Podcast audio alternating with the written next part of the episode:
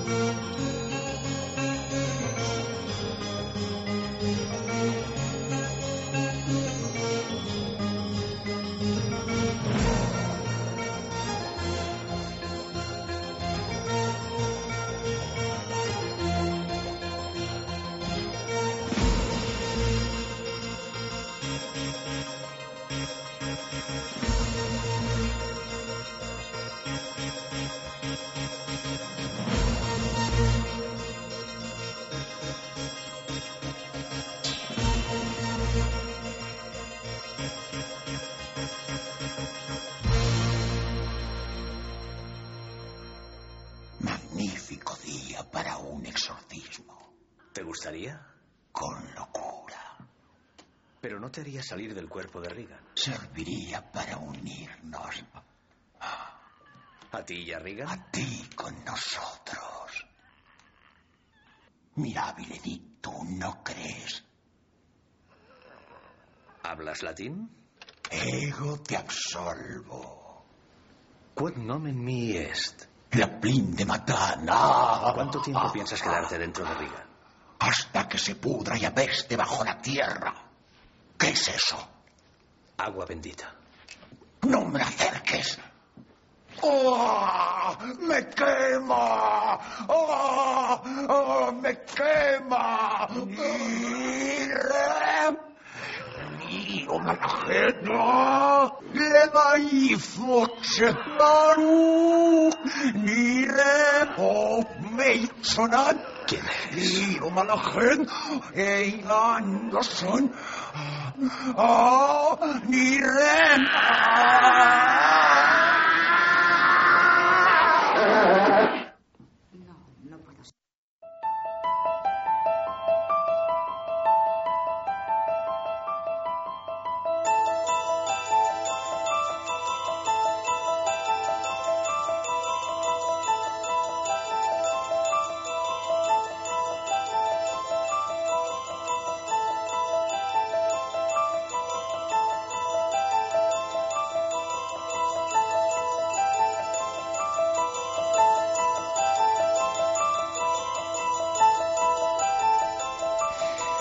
Hace 40 años, 25 de mayo 1973, un joven algo desgarbado, de nombre Mike Oldfield, llevaba una maqueta a Virgin Records. La primera maqueta que iba a convertir en disco esa compañía que hoy es una de las más importantes del mundo. Quien le atendía al otro lado del mostrador, Richard Branson, hoy es la cuarta persona más rica del Reino Unido y dicen que va a ser uno de los primeros turistas espaciales. Mike y Richard empezaron un viaje juntos, se hicieron multimillonarios. En aquella maqueta, la idea, la idea extraña, la idea llena de misterio, la idea ligada ya por siempre a esa película que habéis escuchado, que sigue poniendo los pelos de punta. Campanas tubulares, 40 años, Tubular Bells.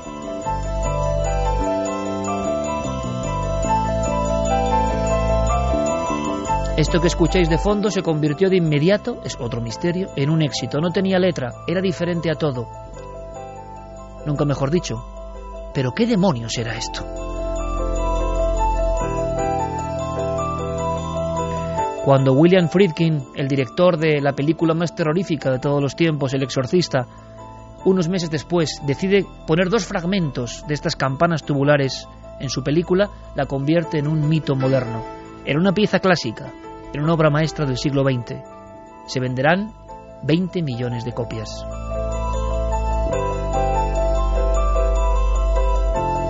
Y sobre todo para cada escuchante una versión, para cada oyente un significado. Nadie sabe bien, porque no lo ha contado nunca Mike Oldfield, qué quiso expresar con las campanas tubulares. Se llegó a decir que le molestó el nexo, la unión con el exorcista, y sin embargo da la impresión de que nunca podrán ser separados de nuevo. que la obra maestra del cine y la obra maestra irrepetible de la música siempre caminarán juntas. Estamos casi viendo a Regan, la niña poseída, en la clínica. Los doctores no saben lo que tienen. Las radiografías cerebrales, de alguna forma. Y un doctor que empieza a hablar del síndrome de la posesión. Ahí sale por vez primera una ráfaga de campanas tubulares. La segunda secuencia es más dramática, una escalera en la noche. La escalera donde han ocurrido muchas cosas. La escalera de la muerte, la escalera del diablo, la escalera junto a la casa de la posesión. Según van saliendo los créditos en la noche de Georgetown, campanas tubulares. Nuestro homenaje en una semana llena de efluvios un poco infernales, porque esta semana y no otra se habla del demonio, se habla del maligno, se habla de Satanás, se habla de exorcistas. Y muchos pueden pensar en casualidad. ¿Fue casualidad esta composición? Dicen, cuentan, aseguran que Mike Oldfield la tenía en la mente con 17 años y nunca ha podido replicarla. Como todo el arte misterioso, como todo el arte esencial, como todo el enigma auténtico de la creación, el propio autor, con más millones, con más medios, con más influencia, da lo mismo. No se puede volver a conseguir el extraño influjo.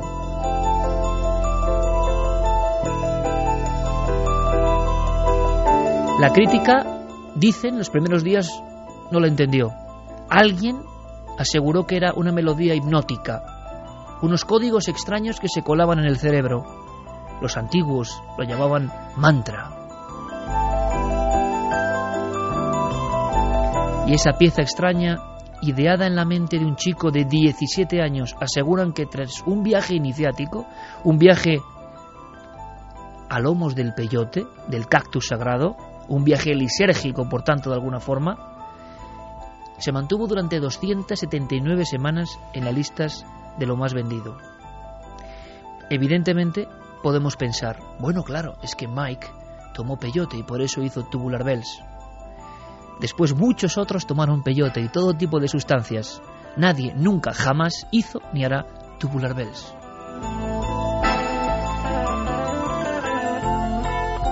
Al final, Javier Sierra, compañero, bienvenido de nuevo a tu casa.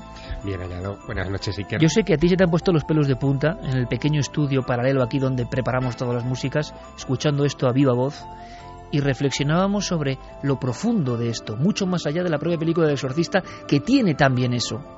Y es que el arte auténtico, el misterio auténtico es irreplicable, no puede volverse a tocar, a rozar. El pobre Mike, el riquísimo Mike, 30 años después, 40 años después, sigue, pero no, no vuelve eso. La gran pregunta es, ¿qué es eso? ¿Dónde está? Este tipo de arte tiene la capacidad de eh, tocar, de pinchar en ciertas zonas de nuestro cerebro, de nuestra memoria y estimular recuerdos que a veces no son ni nuestros. Y eso es lo que sorprende de esta música, de esta música que eh, de alguna manera ha cambiado el siglo XX. Y que siempre irá ligada a esas escenas que también tienen una fuerza tremenda Santiago Camacho, compañero, buenas noches. Buenas noches, Iker. Escuchar El Exorcista, que fue proyectada en 1973, hace 40 años, estoy seguro que a la audiencia, y me gustaría saberlo ya, le ha producido ese impacto, ese impacto esencial, ese impacto que tampoco se vuelve a conseguir en la creación que es auténtica, en la creación, imaginamos ese McCollfield sin medios, como le ocurrió ya a Michel Jarre con Oxígeno, sin medios, y no han vuelto a lograrlo, como el gran pintor que desarrolla un talento innato y luego no vuelve, quiere, lo intenta, la compañía, la discográfica, los que creen que el éxito es cuestión de una fórmula y no vuelven a tocarlo. Pasa con la película y pasa con esta impresionante banda sonora que tantas veces ha acompañado a Milenio 3 porque ya es inmortal. Y fíjate que eh, la película eh, acabamos de asistir a un pequeño experimento. Estamos en radio y en radio pues muchas veces colocamos cortes de películas. Muy poquitas, muy poquitas aguantan el tirón de quitarles el sustento de la imagen, de quitarles lo que es su raíz del arte cinematográfico y poner solo la banda sonora absolutamente solo las palabras. Parece que falta algo, parece que se quedan sin sustancia y desde luego ninguna, excepto esta, supera la sensación de escuchar solamente el sonido a la de ver además las imágenes, porque lo que sugiere es mucho más que lo que muestra. así como las campanas metálicas tubulares de Mike Oldfield están ya en el inconsciente colectivo de todos nosotros y significan misterio, y es la historia de un viaje no repetido, la película El exorcista es lo mismo, y escuchadla en la noche eh, es una experiencia oscura también. Esa oscuridad rezuma desde el celuloide tan antiguo a través del sonido. Me recuerda la experiencia de Mariano Revilla con Antonio José Alés con la matanza de un cerdo. Mm, Era lo más horrible que se ha metido en radio jamás. Una simple, una terrible matanza de un cerdo, pero el sonido lo transformaba en algo que calaba hondamente. Hoy, aprovechando el 40 aniversario del que me informaba en primer lugar nuestro compañero Diego Marañón, hoy, aprovechando que la actualidad os va a sorprender porque tiene que ver con todo esto, resulta que se hacía un debate en la redacción. Y Javier Pérez Campos, compañero, buenas noches. Buenas noches, Iker. Aportaba como no su granito de arena porque él ha sacado los audios del exorcista. Y le he visto un poco demudado. ¿Cuántas veces hemos visto El Exorcista? Yo lo repito, la única película que no me gustaría ver solo. Porque qué inocente no hablar de una película. Es que no es una película. Ahí se irradia algo, algo que mm, es hasta un poco insano. Genial pero insano, oscuro, terrorífico. Y Javier decías, es el mismo símil, como con todos los medios de hoy, como con toda la propaganda de hoy, como con toda la publicidad de hoy, como con toda la tecnología 3D de hoy, nada ni se le parece. ¿Dónde está el enigma del arte que al mismo tiempo nos aterra o nos cala tan profundamente? Es otra de esas experiencias que se pueden hacer como escuchar los cortes de sonido sin ver la imagen, ¿no? Que es algo aterrador. O cómo esta música, sin ser algo oscuro, de hecho es algo alegre, pues está metido en el inconsciente colectivo también como algo maligno, algo que los niños pequeños, incluso sin haber visto la película, sin conocerla, cuando escuchan la música se, asustan por completo. Y es cierto que hay centenares ya de películas eh, posteriores al exorcista que tratan ese tema del demonio, de los exorcismos, y no hay ninguna igual, por muchos efectos especiales actores de primera, guiones de, de, grandes guionistas, no hay nada igual. Y de hecho, Iker, ni siquiera en los DVDs que salieron después, con escenas inéditas, no hay nada igual. Yo recuerdo verla por primera vez en un viejo VHS, en una televisión un tanto antigua, y no hay ninguna experiencia, no he vuelto a repetir esa experiencia de auténtico terror, ni siquiera con el último DVD de última generación y con esos eh, Dolby Surround, ¿no? No hay nada como esa primera cinta que apareció del exorcista. Yo no sé si a Carmen le sigue dando el mismo miedo el exorcista. La ha visto muchas veces para contar su historia, su historia menos conocida, su historia más oculta, su historia que se pone de alguna forma de nuevo en el tapete de la actualidad con todo lo que vamos a contar. En el Vaticano, Papa Francisco, endemoniados, en Madrid, de alguna forma preparación para nuevos exorcistas. ¿Por qué estará pasando todo esto? Carmen, buenas noches. Buenas madrugadas, Iker. Sigue impactando, ¿no? Escuchar al padre Carras hablando, presentándose a Reagan, esos sonidos eh, como de psicofonías colocados al revés, a veces voces que ese demonio lanzaba al aire como socorra a un pobre monaguillo y cosas de ese tipo que no sé si entendíamos bien en su momento, pero que nos sobrecogían. Yo creo que el impacto sigue estando vivo, que es lo sorprendente 40 años después, ¿no? Pues sí, es de las pocas películas que escuchándolas solamente o viéndolas te siguen poniendo los pelos de punta. Es algo que ha llegado al subconsciente de todos, es algo verdaderamente maligno lo que consiguieron al hacer tanto la banda sonora como la película. Ya sabemos que se utilizaron todo tipo de, cosas, escenas subliminales, eh, los gritos de los cerdos en una matanza y con todo ello consiguieron hacer una realidad que sigue alterando a la gente cuando, cuando se escucha a través de la radio ese pequeño corte que hemos puesto o cuando sigues viendo esas escenas tremendas en las que una niña es exorcizada. Eh, curiosamente, estamos pensando, estamos preparando la idea, ¿verdad, Javier?, de hacer un programa sobre las músicas, pero las músicas que empleamos en el programa que nos han impactado su historia y su porqué. De alguna forma es aproximarse al misterio. Vamos a hacer una cosa, abrimos líneas de contacto rápidamente después de este merecido homenaje a una de las grandes músicas del siglo XX, llena de secretos todavía hoy. Por ejemplo, hay murmullos, yo no digo más, pero hay murmullos en Tubular Bells que siguen 40 años después sin ser identificados. Cuentan que son propios de Mike Oldfield de su hermana en estado de trance. Nadie lo podrá eh, asegurar, desmentir, ya la madeja es impresionante. Hay una zona de Tubular Bells muy desconocida hacia los 20 minutos donde aparece lo que él llama hombre de Piltdown. Luego dijo hombre de las cavernas, la historia de un viejo fraude eh, de los hombres del tiempo de la edad de piedra y aparecen unos gritos terroríficos que uno casi parece que le conducen hacia el exorcista. Es una sinfonía muy rara. El viaje no se ha vuelto a repetir, por eso su esencia sigue intacta. Eh, abrimos vías de contacto para que nos cuenten también, por supuesto, qué opinan Tubular Bells y ahora para meternos en asuntos mucho más tenebrosos o igual de tenebrosos. Creo que ya hemos dado la noche a unos cuantos, sí que empezar con ese corte de la película y, y, con la banda sonora del exorcista. Y mira que es conocido el corte, ahí está su fuerza. Mira que hemos oído Milenio, mira que hemos oído Tubular Bells, mira que hemos oído Oxígeno 1 o 4 o 6 de Jean-Michel mira que hemos oído las y siguen impactando con el primer día. No me digáis que eso no es un, un extraño secreto que nadie logra controlar, ¿no? Venga, vamos con las vías de contacto. Milenio3 con número arroba cadenaser.com si nos quieren escribir un mail y también las vías de siempre, el Twitter, el Facebook y el Google Plus. Nos tienen que buscar por Nave del Misterio.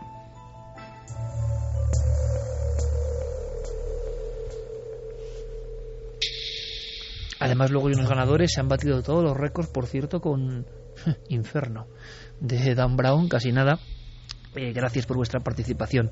Son intervenciones con número de récord de ganadores, ni más ni menos. Luego Carmen dará todos los datos. Vías abiertas, como siempre, Guillermo León con todo preparado. En ikerjiménez.com y en la nave del misterio, toda la información, primera noticia, primer impacto.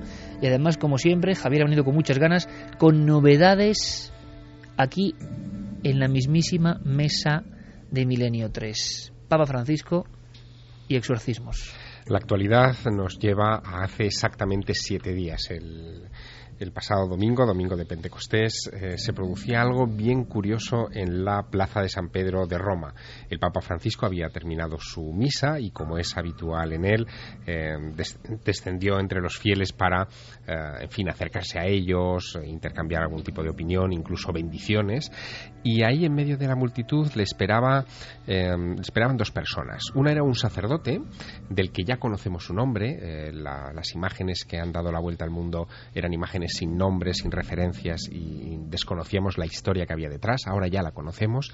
Uno era un sacerdote, como te digo, mexicano, Juan Rivas, que eh, llevaba a un eh, feligrés suyo eh, que parecía más joven en las imágenes, pero que ha resultado ser un vecino de Michoacán, de México, llamado Ángel de 43 años. Eh, ese vecino iba en silla de ruedas, eh, aquejado de una dolencia que tiene casi ya 13 años eh, en, el tiempo y que le ha llevado a pasar por varios exorcistas, no solo en México, sino en, otros lugares. Incluso parece que el padre Fortea también ha intervenido en este, en este caso. Bien, Ángel lo que cuenta es que en 1999, viajando entre Michoacán y México, Distrito Federal, en un autobús urbano, de repente eh, como, eh, como si una energía, lo cuenta así literalmente, como si una energía entrara dentro del autobús, invisible, le buscara, se quedara frente a él eh, le agarrara el corazón, se lo apretara y lo que él interpretó en un primer momento casi como un ataque cardíaco, después se convirtió en una presencia diabólica que ha terminado por amargarle la vida.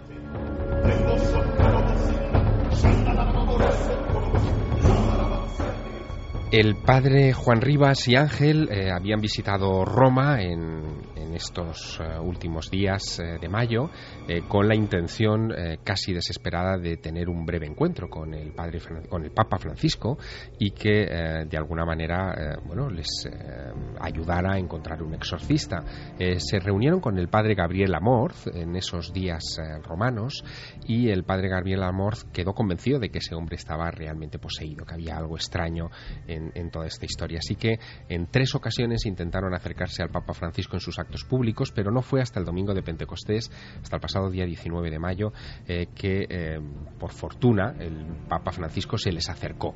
Em, lo que cuenta, eh, digamos, las noticias en esta semana, y sobre todo a raíz de un pequeño vídeo divulgado por una televisión de la Conferencia Episcopal Italiana, la Televisión 2000, TV 2000, es que el Papa Francisco se acerca a estos dos personajes, al, señor de la silla de ruedas y al cura que, lo acompaña, eh, intercambian unas palabras que no se escuchan en el vídeo, pero sí que se ve al Papa Francisco poner las manos sobre la cabeza de esta persona, mudar su rostro, se queda como muy serio durante un momento, eh, la persona sobre la que ha colocado las manos el pontífice eh, se altera y parece que, sufre como una pequeña convulsión y al cabo de unos segundos eh, el Papa continúa su marcha hacia la siguiente persona a la que saluda, mientras el sacerdote entrega un cartapacio a uno de los asistentes del, pontífice, a una de las personas de su, de su séquito. Em, lo que em, ha dado la vuelta al mundo son estas imágenes, eh, todas las agencias de información se han hecho eco de ello, diciendo que se trataba de un exorcismo express que había practicado allí eh, el Papa. Y fíjate, mm, lo curioso es que las reacciones que se han producido en las siguientes horas han sido muy significativas. Al poco de divulgarse las imágenes, el director de TV2000, de la televisión oficial de la conferencia episcopal en, Italia, eh, el señor Dino Boffo, salió pidiendo excusas por la divulgación de esta imagen en un programa que se llama Va de Retro, dedicado precisamente a cuestiones diabólicas, eh, diciendo que, bueno, que esto no había sido todo un error de interpretación, que no había habido tal exorcismo y que el Papa solo rezó. El portavoz de la Santa Sede, Federico Lombardi, mm, ya digamos que esto sería el último impacto que tuvo esta, esta noticia, negó también el, el exorcismo, dijo que allí no se produjo un exorcismo. Pero fíjate, en las declaraciones que mañana el diario El Mundo va a publicar en el suplemento Crónica, eh, tanto el que padre... Es un suplemento excepcional, porque sí. suelen sacar unos temas increíbles, siempre lo hemos dicho, hay, que, hay que, dejarlo claro. Pues fíjate, el propio Juan Rivas y Ángel, el, el, el, el paciente, digamos, la, la, persona, en fin, poseída, cuentan su historia y cuentan algo que no se ve en las imágenes y que a mí me ha llamado mucho la atención, eh, porque mmm, lo que cuenta, por ejemplo, el, padre Juan Rivas es que se acercan al Papa y literalmente le dice, Santidad, esta persona necesita su bendición, le han visto 10 exorcistas, le han hecho más de 30 exorcismos y los demonios que lleva dentro no quieren salir.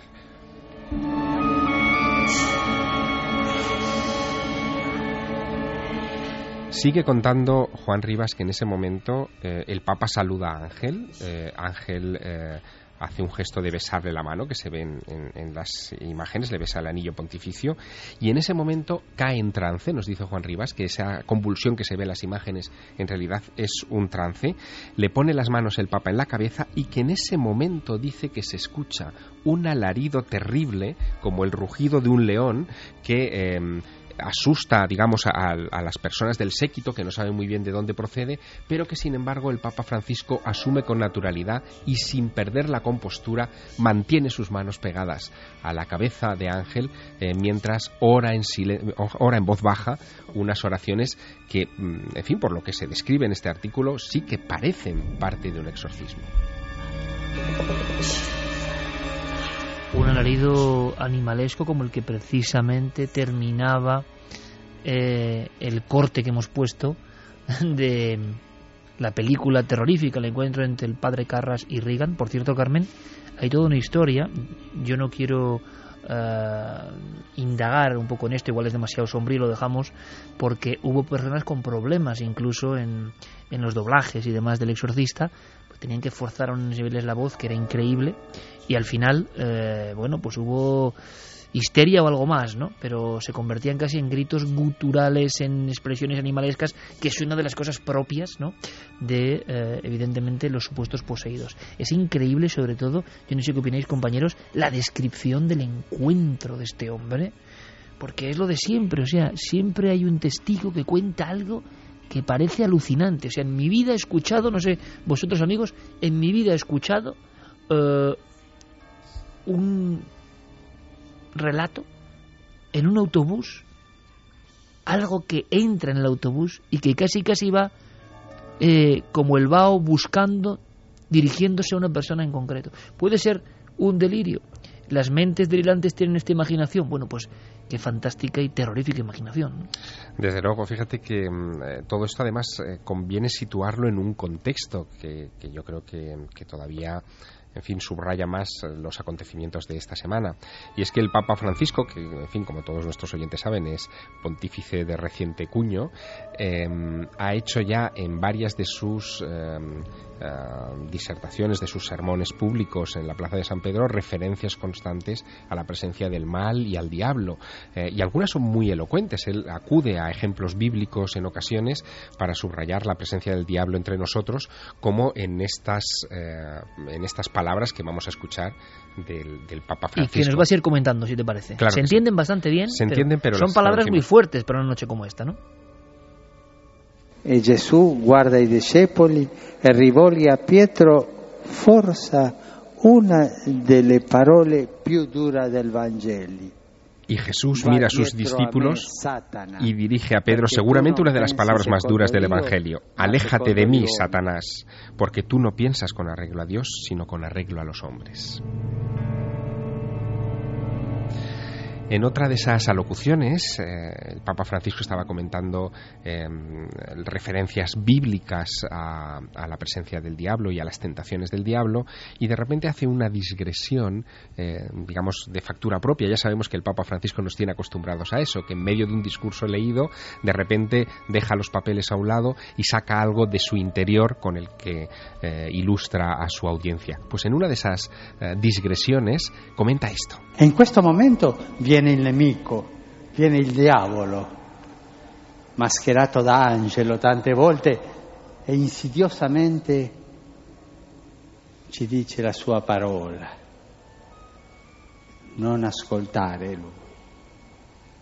Seguamos Gesù. En este momento viene el enemigo, viene el diablo, dice el Papa Francisco, tantas veces enmascarado de ángel, e insidiosamente nos dicta su palabra. No le escuchéis, seguid a Jesús.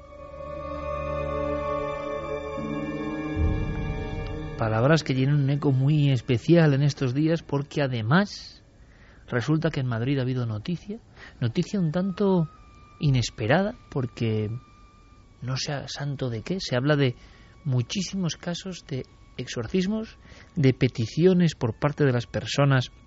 Hay quien ha hilado esto con el tiempo de zozobra, el tiempo de crisis, el tiempo de angustia.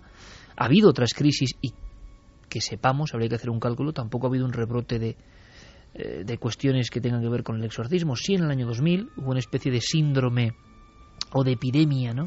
De ese cambio y hubo muchas personas en diferentes ciudades que acudieron, ¿no? A sacerdotes para para de alguna forma ser sanados. Pero claro, Ahora, ¿por qué? ¿Qué es lo que ha ocurrido? Esta misma semana. Esta misma semana, efectivamente. Lo que ocurrió el domingo y que conocimos el lunes a través de los medios de comunicación, eh, de repente adquiere un nuevo giro, eh, un nuevo requiebro, cuando el portal digital Religión en Libertad, el jueves, eh, publica la noticia de que el Arzobispado de Madrid ha nombrado ocho exorcistas para la diócesis de la capital.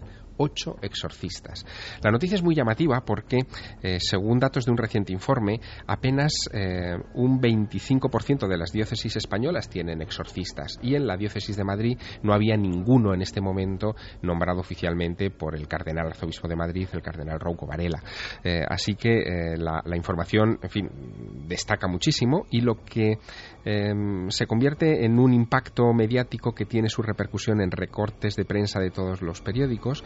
Es seguido unos días más tarde eh, por mm, rotativos como ABC, que el día 25, hoy, mm, eh, publicaba que esos ocho exorcistas en realidad están terminando un curso de formación. Todavía no están en activo, eh, están a cargo de uno de los tres de los tres obispos auxiliares de Madrid, de César Franco, y que todo ha sido por el aumento de la demanda de exorcistas a, la conferencia episcopal. Dicen que, eh, y aquí es donde se mezclan cosas muy, en fin, muy discutibles, ¿no? Hablan de que hay muchos casos de amarres, eh, de mal de ojo, eh, pero ahí mezclan el reiki, hablan de esoterismos varios, y en general se refieren a esto como que ha aumentado el número de víctimas del, y cito textualmente, el mundo oculto.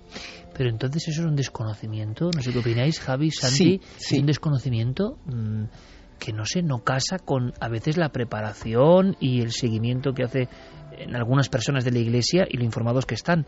¿Cómo que el Reiki cómo que los amarres o las cuestiones de magia afrocubana tienen que ver con exorcismos. Bueno, y fíjate la casualidad eh, que yo hace menos de un mes prácticamente llamaba a la Archidiócesis de Madrid precisamente preguntando por algún experto en este tema en estos temas, algún exorcista en la Archidiócesis de Madrid para uno de los programas que estábamos planificando y allí la persona que me cogió el teléfono, que era una persona de, de, prensa que hablaba con los medios de comunicación, me respondió casi en tono jocoso eh, que ellos no tenían esas cosas, que ellos no tenían exorcistas y me lo dijo en un tono casi despectivo, ¿no? Pues es curioso que menos habría, de un mes después, habría que llamarle ahora esta persona, ¿no? Claro. ¿Y si en todo esto eh, ha tenido algún impacto eh, la campaña mediática de un libro sobre el infierno? Es decir, demasiado, sí, pero no deja de ser curioso que eh, el libro Inferno de Dan Brown se haya publicado el día 16 de mayo, que todo el mundo más o menos está hablando de esto, incluso ha habido algún gran suplemento de periódico que se ha dedicado íntegramente al infierno y a las creencias en el infierno, y de repente mm, ha saltado esta información como consecuencia de... pues me parecería algo que, eh, me repito, poco preparado por parte de instituciones que tendrían que estar más preparadas, pero como ocurre muchas veces con y con todos los respetos, ¿no? Cuando se habla a veces de criminología satánica o cuando se habla de grupos sectarios, uno ve que hay tal desinformación de lo que es el ámbito del misterio eh, respecto a las cuestiones policiales, respecto a las cuestiones judiciales, respecto a las cuestiones religiosas, que se asombra con toda la información que hay hoy más visible que nunca, eh, hoy más eh, actualizada que nunca, con toda la información, datos, archivos que hay, que siga habiendo esas mezcolanzas para las personas que de alguna forma están por encima nos sorprende mucho, ¿no? Es una situación muy cutre, por llamarlo de alguna forma. Puede, puede tener una explicación. Precisamente, eh, supongo que es el programa al que te referías, eh, el, día que no estuviste tú, dedicamos nuestro programa a eh, el auge de todo tipo de rituales, de todo tipo de magias negras, etcétera, etcétera, precisamente en la actualidad de nuestro país tiene que ser una eh, situación que tiene que estar alarmando seriamente a la Iglesia. A fin de cuentas, eh, en cierto modo están, eh, entre comillas, perdiendo parroquia. La gente está empezando a recurrir más que a su confesor o más que a su sacerdote a brujos, a videntes, a santeros, etcétera, Yo creo que eso siempre ha sido así, Santi. Sí. En los últimos 30 años, los santeros, los amarres, los reikis y el mundo de lo oculto estaba exactamente con la misma fuerza, yo creo. A lo que voy es que eh, si eh, realmente existe cierto número de personas eh, arrepentidas o que les ha salido mal o han tenido una mala experiencia, que acuden pidiendo ayuda a la Iglesia, sí puede ser conveniente que la Iglesia tenga expertos en estos temas que además, eh, por si acaso se encuentran con un genuino caso de posesión, tengan esa formación de exorcista, no creo que le vayan a practicar un exorcismo a cada uno que llegue diciendo que ha sido víctima de un amarre o que le están echando mal de ojo, pero sí para asesorar, sí para eh, aconsejar, sí para dar de alguna forma guía espiritual, que para eso están los sacerdotes ante una situación y una serie de fenómenos que pueden estar eh, angustiando a, a muchas personas. Es un tema delicado y sabéis lo que a mí me me llama la atención con el tema en concreto ¿no? de los exorcismos en la iglesia. Yo recuerdo cuando pude entrevistar a Gabriel Amor, citado antes por Javier Sierra, personaje fundamental eh, que incluso dio origen a esa película, ¿no? Eh, de alguna forma, la vida de un exorcista en Roma. El padre Amort puede ser excesivamente crédulo, quizá por lo que ha visto, no lo sé. Era una persona muy afable, pero en un momento dado se puso muy serio, me miró muy fijamente y dijo a la cámara el gran problema es que en el Vaticano y en la Iglesia en general, los sacerdotes ya no creen en el diablo. Y por tanto, eh, se produce una división extraña. Eh, los pocos seguidores del dogma de fe, que evidentemente se refieren a las influencias negativas, al mal conformado casi en una entidad que está constantemente tentando al ser humano, ¿de acuerdo? Pero si se cree en una cosa, se debería creer en la otra y por otro lado esos exorcistas, esos especialistas, esos sacerdotes, esos representantes de la prensa de la diócesis de Madrid, yo que sé, que se atreven a reírse de algo que es dogma de fe y que es un pilar fundamental de su propia religión. Entonces, es como querer ser más papista que el Papa. No, oiga, yo estoy en la Archidiócesis de Madrid, pero soy más moderno que nadie y me río de los exorcismos. Oiga, no, es que la religión que usted no sé si entiende cree en esos exorcismos y en la presencia del diablo. Hubo un momento que mm, yo creo que es eh, de esos que hay que subrayar en la historia de este asunto dentro de los muros del Vaticano, eh, que me permito recordar en estos minutos de radio. Fíjate, mm, tuvo lugar el 28 de julio de 1999. Ese día Juan Pablo II dedica una parte importante de su catequesis a temas como el cielo y el infierno. Y en esas explicaciones del cielo y el infierno, él dijo que no existían ni lo uno ni lo otro, que en realidad eran estados mentales que indicaban alejamiento o proximidad a Dios. Cuando hace esas declaraciones, que las recogió toda la prensa internacional y que de vez en cuando se recuerdan cuando se habla de este asunto, se crea una fractura entre los que eh, están dentro del propio Vaticano, creyendo que el diablo es una entidad casi física que es capaz de, de influir eh, directamente en personas. Como se ha creído desde Mesopotamia. ¿eh? Exactamente, como se ha creído bueno, desde, desde desde hace 8.000 años antes de Cristo. Así que ahí es donde empieza, yo creo, esa fractura, ese gran debate eh, cuyas consecuencias estamos viviendo todavía. Pero hoy. esto además es tremendo, Javier Santi, eh, porque yo creo que es la base de casi todo. Es decir, eh, el materialismo nos lleva a que en las propias religiones la gente diga que es religiosa sin saber por qué es religiosa. Y me van a permitir esto. Yo que dudo de todo y que intento aprender de todas las religiones. Siguen una religión porque la han seguido sus padres, porque hay que seguirla, sea cual sea, me da igual. Pero al final no entienden esa religión, ni entienden los fundamentos mistéricos de esa religión, ni poderosamente eh, mm, sagrados de esa religión, el concepto multidisciplinar eh, que tiene el concepto y la idea de la palabra de lo sagrado. Cuando pierden esa referencia, uno es de una religión como es casi de un equipo de fútbol, repito, eh, con todo el respeto, no, no, yo soy así o yo soy así, pero tienen la increíble desfachatez de reírse de cosas que a ellos de su cultura materialista, que es en la que viven, la del siglo XXI, no entienden, se ríen, pero ¿cómo que el diablo? ¿Cómo? No, es que hay diablos, hay exorcistas, si tú crees en eso. Otra cosa es que no creas, tienes total libertad. Pero creyendo realmente, y sobre todo ya representando a las personas de esa religión, te sorprende. Y lo digo sinceramente, yo he hablado con exorcistas, oficiales con muchos. Y algunos es que parecía que, no es el caso, que creían yo más en el diablo que en ellos. Entonces era un sinsentido. Oiga, ¿usted me quiere decir a mí que los exorcistas ya no es lo que era, que los exorcismos? Pues entonces quítese de exorcista. O, o no crea en esta religión. Es decir, si perdemos el fundamento real, mental, sagrado de las cosas, al final las religiones se convierten como en banderines que no se entienden. ¿Qué entenderá, por ejemplo, Carmen, que ha escrito mucho sobre estos temas? Yo no sé si le sorprende, a mí me sorprende muchísimo, me parece un guirigay tremendo. Ahora, no sé, ocho exorcistas que creerán el demonio o será solo una pose, no lo sé, ¿tú qué opinas? Pues no lo sé, que eh, me imagino que algo tendrán que creer, eh, pero a ellos los han elegido para que estudien para ser exorcistas, no es una labor que haya nacido de ellos. Es decir, eh, Rocco Varela ha dicho tú, tú, tú y tú, que son los que más o menos dais el perfil, os vais a poner a estudiar en tiempo récord el Rituales Romanum porque hacen falta exorcistas. Porque ah, o sea, no ha sido una petición de ellos. No, no, no, no, no, no, no. No ha sido una petición de ellos. En este caso ha sido Rocco el que, el que ha dicho que hay que nombrar exorcistas porque está viendo cientos de peticiones y él ha elegido a esos ocho sacerdotes. No sé si porque verdaderamente creen en el demonio, creen en el diablo, eh, si ya han hecho exorcismos en alguna otra ocasión. Lo que sí se sabe es que están estudiando no solo el Rituales Romanum, sino también otros libros que hablan de exorcismos y de demonios. Entre ellos los de Gabriel Amor también. Mm. Sí, sí, efectivamente. Bueno, es Bueno, es que los de Ga- Gabriel Amor son los únicos que verdaderamente se cuentan casos verídicos en los que un exorcista oficial ha intervenido. También estaba ahí Corrado Balducci, ¿no? Como otro de los importantes hombres del Vaticano, entre comillas, que, que hablaban de exorcismos. Claro, parecen cosas carcas dentro de la propia iglesia o de facciones de la iglesia que no quiere que se relacione el mundo de la iglesia, con todo el respeto, con lo arcaico.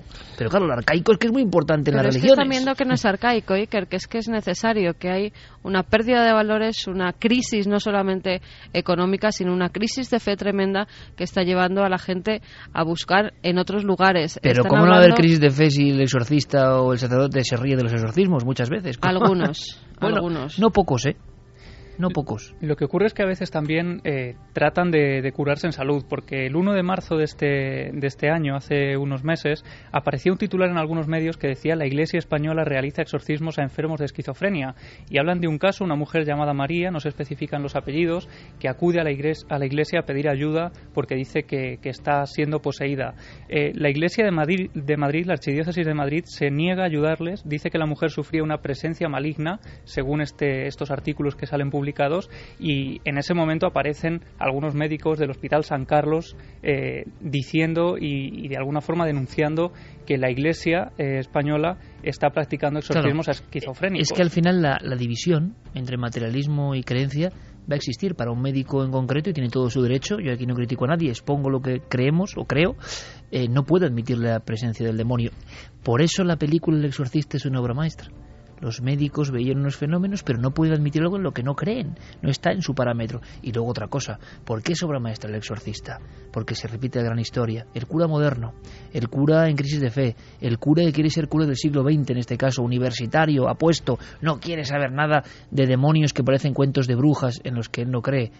Por eso quizá tiene crisis de fe. Y de repente llega el cura anciano que viene de Irak, ni más ni menos, y le cuenta una serie de cosas y su semblante cambia porque empieza a asistir a una serie de hechos que él ni imaginaba. Por eso, no, es El Exorcista la obra maestra. ¿Qué opina nuestro público en la nada del misterio y en el de contacto, Carmen? Pues mira, César Guillén, por ejemplo, dice 40 años del exorcista y nombran a sacerdotes exorcitadores. Se temerán la llegada del anticristo, el Papa. Darbox dice eso de elegir exorcistas a mano alzada no me convence demasiado. ¿Cómo aprendes a luchar contra algo que no crees? Gus, Muy en bueno el eso. supuestísimo caso de que la posesión demoníaca fuera real, muy raro sería que el Papa realizara un exorcismo en siete segundos. Bueno, al parecer son 14 segundos y es una oración, ¿no? Es una oración de liberación, lo que en realidad Es como un exorcismo menor, ¿no? No llega a ser exorcismo, es una oración para calmar a los supuestos demonios. En Claro. este caso, Gabriel Amort decía que, que esa persona en concreto, ese hombre de 43 años, tenía cuatro demonios dentro de su cuerpo. Con lo cual, ese acercamiento eh, del Papa es como para calmar la situación en la que está en ese momento y después eh, realizar el exorcismo, como hizo el, cua- el Papa Juan Pablo II. Él hizo una oración eh, de liberación en una Aquella de chica. las chicas que estaban eh, justamente en la plaza de San Pedro y posteriormente sí que la llevaron dentro del Vaticano para que hicieran ya el exorcismo puro y duro. A ese respecto, eh, con, con relación a- al caso del Papa Francisco y de Ángel que contábamos hace un minuto, eh, me permito recordaros lo que va a ser el titular de mañana del Crónica que lo define todo. Es, es un diálogo. Dice, ¿te sanó el Papa Francisco? Es la pregunta que le hace el mundo a Ángel y la respuesta es, los demonios siguen dentro. A mí te digo, Javier, que la descripción del tema... Han pasado muchas cosas, ¿no? De misterio en autobuses mexicanos. Me estoy acordando... Sí, Ricky. Sí, exactamente. Pero de verdad que lo de la sombra que va eligiendo alguien y te aprieta el corazón con las manos, mira, no sé, es de un arcaísmo que da miedo. Más mensajes, Carmen. Coco Fernández dice, creo que en el poco tiempo que lleva el Papa Francisco en su cargo se está hablando mucho de sus acciones, resaltando que puede ser un buen camino o un buen cambio, perdón, para la Iglesia. ¿No será un acto más mediático? Luis Lombardo dice, me da a un lavado de imagen del Vaticano. Un papa tan cercano al pueblo llano no está bien visto. Hay que cumplir el protocolo. Maite Batalla, hola amigos, yo soy maestra de educación especial y no sé si será un exorcismo, pero he visto el vídeo y ese alarido parecen los sonidos que emiten algunas personas con parálisis cerebral que tienen problemas de articulación del habla. Yo he escuchado sonidos parecidos y no sonaba como un alarido, sino como una persona que no puede articular bien esas palabras y solo puede emitir ese tipo de sonidos. Pero parece Eso que de luego- decir claro. que es un exorcismo creo que son ganas de enredar. Claro, pero luego Ángel lo cuenta él mismo, que Sí, es el, el éxito de los compañeros de crónica, ¿no? Que entrevistan al sujeto Y no tiene Mm. parálisis y no tiene ninguna parálisis, claro. Claro, además, eh, fíjate, muchas veces se confunde a los enfermos mentales con los verdaderos poseídos. Por eso, eh, estos ocho exorcistas oficiales de la diócesis de Madrid van a ir siempre acompañados de un psiquiatra, precisamente para descartar en un primer momento que se trate de una enfermedad mental. Vaya historia, ¿no? Y vaya semana más peculiar. Por eso empezábamos, curioso, ¿no? A veces las coincidencias, y con el tema del exorcista de Tubular Bells, las coincidencias siempre están ahí. 40 años esta noche. de la música relacionada de por vida con el exorcista. Esta que pone ahora Noel Calero es de la segunda parte, mucho más desconocida, pero musicalmente también sobrecogedora.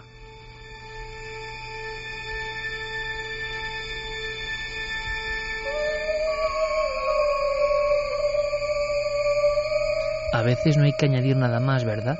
Los sonidos nos llevan, en este caso, a Irak, a las estepas de Irak, a los demonios todavía latentes entre las ruinas.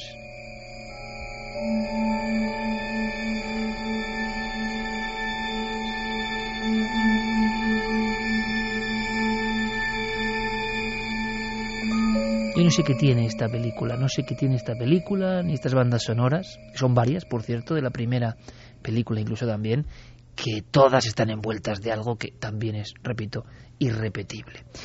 Vamos a meternos en otras historias. Yo creo que merece la pena. Incluso podríamos cambiar de, música, Santi, y meter una muy especial, ¿no? Vamos a, vamos a quitar un poco de densidad eh, demoníaca, por favor, aunque la historia os va a dejar helados. Y de hecho, fíjate que vamos a tocar un tema musical que también es muy profundo, también ha marcado historia, pero de un género que muy rara vez solemos tocar en Milenio 3.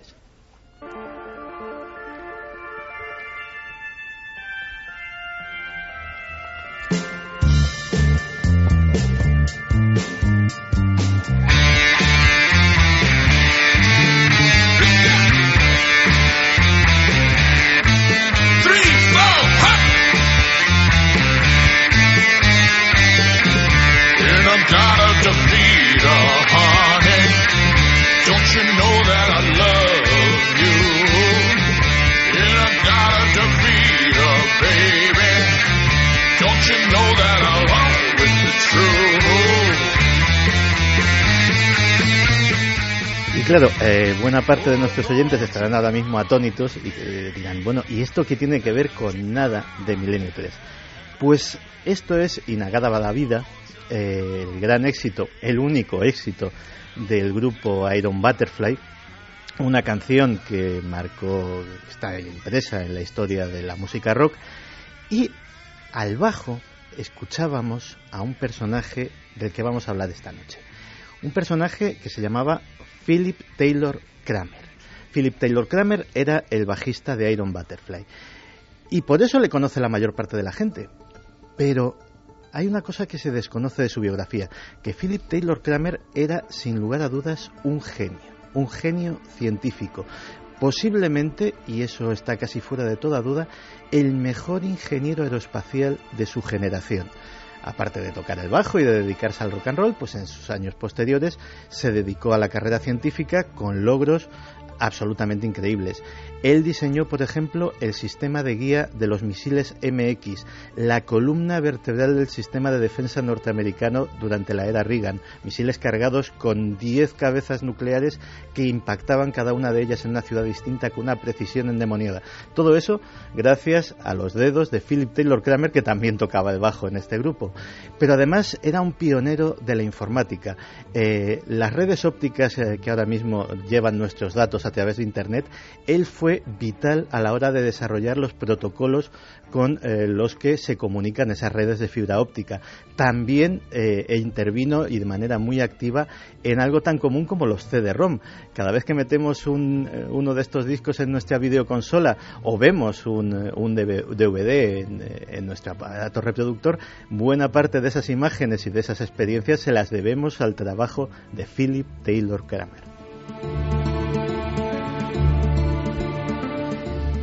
Y en una época posterior, eh, Philip Taylor Kramer, que ya había ganado muchísimo dinero con sus patentes, decidió dedicarse a la ciencia pura, a la ciencia más eh, especulativa, abandonar las aplicaciones prácticas y eh, intentar investigar en algo que él estaba convencido de manera intuitiva que podía ser así, pero que creía que podría demostrar si se esforzaba lo suficiente, demostrar que Einstein se equivocaba.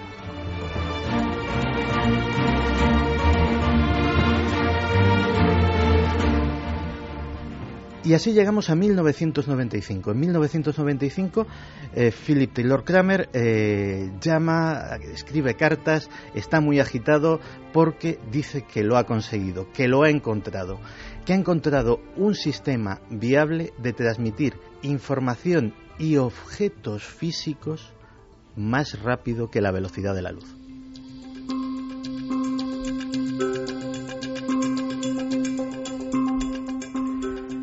Esa excitación eh, le lleva a contactar con eh, posibles inversores de todo el mundo.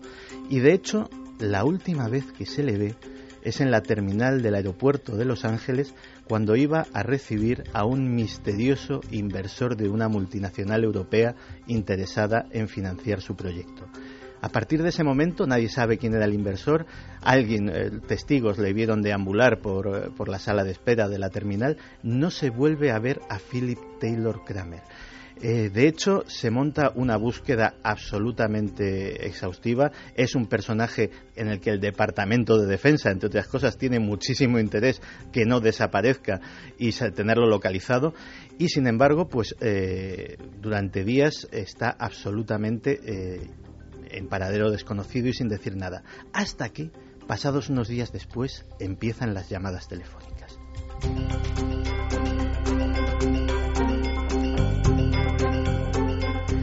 Y empiezan las llamadas telefónicas a esos mismos amigos, a esos mismos familiares eh, a los cuales había anunciado la buena nueva de su descubrimiento, pero estos ya no le reconocen. Es una persona que está en un estado de agitación extrema, que prácticamente delira, que eh, dice que le persiguen, que dice que eh, alguien quiere hacerse con su descubrimiento, que dicen que hay fuerzas más oscuras de lo que creemos manejando los intereses científicos del mundo.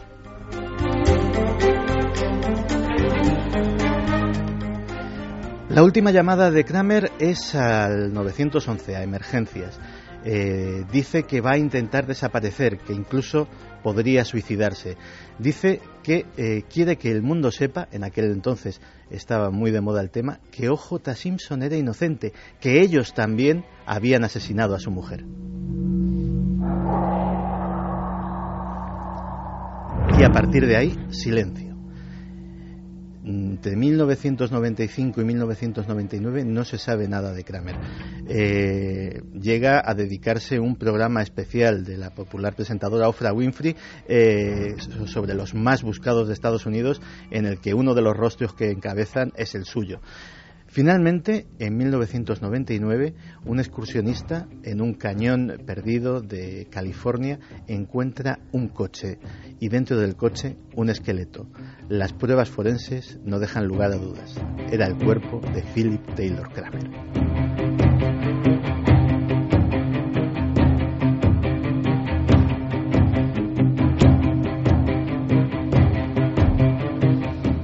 Vaya tráiler que acaba de contarnos, en este caso las palabras valen mil veces más que una imagen, Santiago Camacho, un genio y también músico, un esqueleto, un coche, en lo más hondo de un cañón, de un profundo cañón. Pero es que esto es la punta del iceberg, que diría aquel. Decenas, cientos, de, cientos de científicos que estaban a punto de encontrar algo importante en diferentes ramas, han sufrido muertes paralelas, desapariciones similares. Y esto es lo que pone los pelos de punta Santi, que luego puede dar origen a nuestro debate y vuestras preguntas en Nave del Misterio y en Milenio 3 con número cadenaser.com. Porque es increíble, porque un caso, dos, tres puede ser, es posible, ¿no? Es una arquilla de años concreto. Lo que ocurre es que si uno sigue la pista, como ha hecho Santiago Camacho, se encuentra con sincronicidades misteriosas. Es como aquel falso documental, en este caso, ¿no? Alternativa 3 decenas de científicos están desapareciendo en diferentes puntos del planeta. Ahora el falso documental se ha convertido en terrible realidad. Si cogemos una horquilla de 20 años hacia atrás, eh, encontraríamos no menos de 200 científicos de primer nivel que han muerto o desaparecido y no se les ha vuelto a encontrar. Y esas muertes han sido en todas ellas en circunstancias sospechosas. Circunstancias como de sospechosas. Asesinatos eh, asesinatos extremadamente violentos, accidentes inexplicables, eh, suicidios de personas que no mostraban absolutamente ningún problema, ni financiero, ni familiar, ni mental. Es decir, parece que determinados científicos eh, dan en un momento con una tecla que no debían y algo o alguien se, se encarga de apartarles. Estamos ante una sensación o un reverdecer del mito de los hombres de negro, mucho más allá evidentemente de los ovnis, porque claro, y Javier tomaba notas como sorprendido, de Campos también, yo con cara de, porque sé que Santi muchas veces me guarda sorpresas y sé que he preparado este dossier hace tiempo, diferentes campos tan importantes se ha visto esta misma semana como la genética.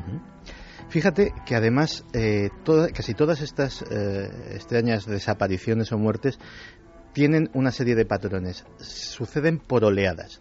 De repente, en un corto espacio de X semanas, eh, científicos que o bien pertenecen a una misma empresa o bien trabajan en diferentes centros pero en, una, en un mismo campo, o bien eh, tienen relación con una eh, misma investigación, empiezan a sufrir este tipo de accidentes. Se habla de la oleada de eh, biotecnólogos del 2001-2002, de la oleada rusa del 2005, de la oleada de ingenieros espaciales de los 80.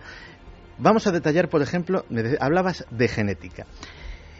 Entre el año 2001 y 2002 desaparecieron, no desaparecieron eh, o murieron no menos de 25 expertos mundiales en campos que tienen que ver de alguna forma con la medicina, la genética y la bioingeniería. Por ejemplo, tenemos el caso del doctor Benito Cue, científico especializado y muy brillante eh, en enfermedades infecciosas. Pues bien, eh, fue su cuerpo se encontró de repente en, tirado en una calle de Miami. Ni los forenses supieron eh, decir cómo había muerto. Pero esto puede parecer casual, hay muertes repentinas, una persona le puede dar, le puede dar un ataque cardíaco. Pero el caso del doctor Cue fue el inicio de una serie de personas que estaban o relacionadas con él o con su trabajo y que, eh, bueno, pues eh, encontraron un final extraño. El más extraño de ellos fue el caso del doctor mm, Don Willy, que era por aquel entonces el mayor experto en la reacción del sistema inmune a enfermedades exóticas como el ébola. Eh, el doctor Willy se encontraba en Memphis, Tennessee, cenando con unos amigos, una reunión absolutamente informal. cuando terminó la cena, cogió su coche, regresó a casa, bueno, no regresó a casa. El coche fue encontrado días después, sin muestras de violencia, eh, cerrado, y el doctor eh, Willy no volvió a aparecer jamás. No sé qué piensas, compañero Javier, porque te veo, porque esto suena a realmente trama tremenda y hay mucho más. Pero yo pienso, fíjate, hoy hemos recibido en la redacción, es curioso, ¿no? Varios libros, eh, no puedo citar a todos los autores, tenemos mucho tiempo, por fortuna, gente que se edita libros muy interesantes, uno se llama Genjo, otro es un, un hombre cerro que hace libros con ilustraciones, una chica nos manda sus discos, todos autoeditados y todos además nos han contado esta semana qué bonito lo, lo, lo que significamos para ellos. Y yo escuchando a Santi Javier digo, sé de muchas novelas y de muchas historias que luego llegan a la ficción, después de escuchar Milenio 3 y nos encanta ser semilla de todo eso, pero es que no me extraña. Es que ahora mismo con lo que está contando Santi, tú ves el inicio de un bestseller mundial, eh, Javier. Yo lo he visto clarísimo. Sobre todo este concepto de que las muertes vienen por oleadas y además centradas, virus, ¿verdad? y centradas en sectores concretos que eso es lo que más llama la atención, como si de repente un sector concreto del avance tecnológico, científico, en un momento de la historia molestase y trataran de detenerlo. Es que además hablamos de campos muy sensibles, Santiago. Terminemos con la, con la famosa oleada de, bioingenieros. Solo una semana después, eh, un conocido del doctor Willy, que era el doctor Vladimir Pasenik, eh, se desplomaba víctima de un misterioso ataque cardíaco en pleno centro de Londres. El doctor Robert M. Schwartz, que era un conocido investigación, eh, investigador de la secuenciación del ADN, que por aquel entonces estaba casi en pañales, fue apuñalado en su casa de campo y sin robos, sin ningún tipo de, sin ningún tipo de explicación por parte de la policía.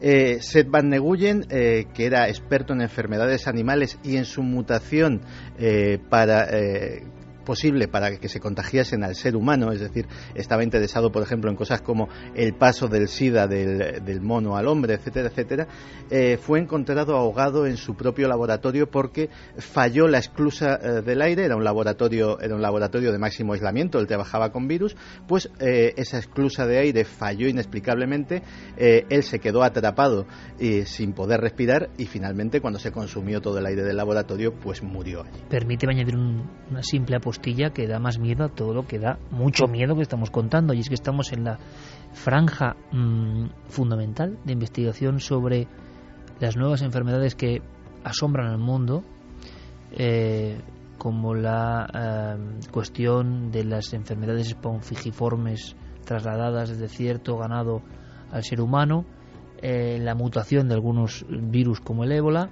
o la terrible historia también del kuru traído de algunas conductas eh, y mm, tribus arcaicas que se investigan especialmente en esos años porque está habiendo una serie, y lo recordarán muchos oyentes, de virus incontrolados mm, que nadie sabe qué hacer con ellos. Luego, curiosamente, en otra oleada, todo el mundo se olvida de la noticia, ¿no? La lista es tan larga que simplemente voy a resumir. Atado a una silla, desnudo eh, y apuñalado. Eh, atropellado por un coche que se subió a la acera mientras hacía footing. Eh, accidente en una avioneta privada. Muerto a tiros por un pizzero, por un repartidor de pizza que eh, de repente al abrir, simplemente al abrir la puerta para recoger esa pizza, la emprendió a tiros con él y desde luego no era el auténtico repartidor de pizza, era un señuelo.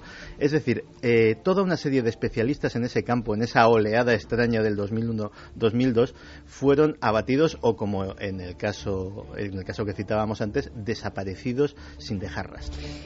Esto lo cuenta Santi en una novela que hace él, de ficción, menudo inicio, menudas primeras páginas, y dicen, qué fantasía. Es increíble que esto sea verdad, ¿no? Pero eh, fíjate, ¿te acuerdas cuando el año pasado hablábamos de misterios de la alimentación o de fraudes alimenticios o de peligros de la alimentación? Científicos que han investigado esto también han sido víctimas de su oleada. Eh, Claro, la- única esperanza es que haya tantos miles de científicos que por horquilla, me pongo yo ahora de abogado del diablo, ¿eh? que por horquilla porcentual, digámoslo así, tiene que tocarles algunos de ellos, ¿no? Pero da como que no, que eso de las oleadas centrándose da mucho miedo. Es que esto da mucho miedo, ¿eh? Sí, pues eh, no debió de darle al doctor Tom Anderson, que era un médico rural del noroeste de Indiana, que eh, primero empezó a estar perplejo con lo que veía en su consulta y luego se empezó a asustar. ¿Por qué? Porque eh, a lo largo de un año empezó a ver cómo eh, muchos de sus pacientes presentaban primero protuberancias extrañas, sarpullidos que parecían inofensivos, pero que más tarde eh, se iban convirtiendo en llagas dolorosas al tacto. Eh, hizo los correspondientes cultivos y lo terminó identificando como la terrible MRSA, la bacteria devoradora de carne. Eh, claro, ¿qué hacía en un pueblecito de Indiana una incidencia brutal de casos de esa bacteria devoradora de carne que parece un problema exótico, pero que en Estados Unidos se lleva por delante la vida de 18.000 personas al año, más que el SIDA. Es decir, estamos hablando de, de un problema médico muy serio. El doctor Anderson tenía espíritu inquisitivo, espíritu científico y empezó a investigar. Y algo le llevó a las decenas de explotaciones porcinas que había eh, alrededor de su pueblo, en su comarca de Indiana, que para al parecer se dedicaba a eso. Y dijo, a lo mejor hay un vínculo entre estas dos cosas.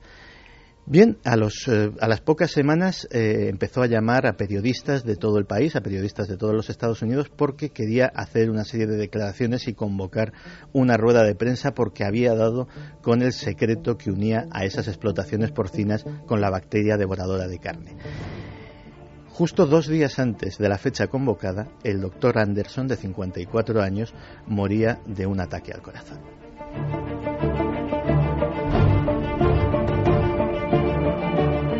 A otro nivel me recuerda esto al extraño atropello y muerte de John Mack, ¿no? Con sus trabajos sobre abducciones, profesor de Harvard, muy metido en el tema de los visitantes nocturnos, ¿no? Y las supuestas agresiones de origen desconocido. Pero claro, un ataque al corazón Es conveniente eh, para determinadas personas, pero no es raro. Ahora, ¿tú qué posibilidades crees que un matrimonio de científicos se ahoguen juntos en la piscina de un hotel? Pues eh, eso fue lo que sucedió en el Hotel Branson de Missouri a Fayun Meng y Chunyan Zhang, eh, de 29 y 26 años, matrimonio, científicos ambos de la Universidad de Missouri, y que estaban trabajando y estaban a punto de culminar un eh, trabajo en el cual unía eh, determinadas enfermedades que nunca habían sido unidas con ello, ¿con qué? Con el uso de determinados pesticidas en la agricultura. Pues justo cuando estaban a punto de culminar ese estudio, la pareja fue encontrada en la piscina del Hotel Branson de Missouri, ahogados los dos. Lo curioso es que la policía lo calificó como un accidente.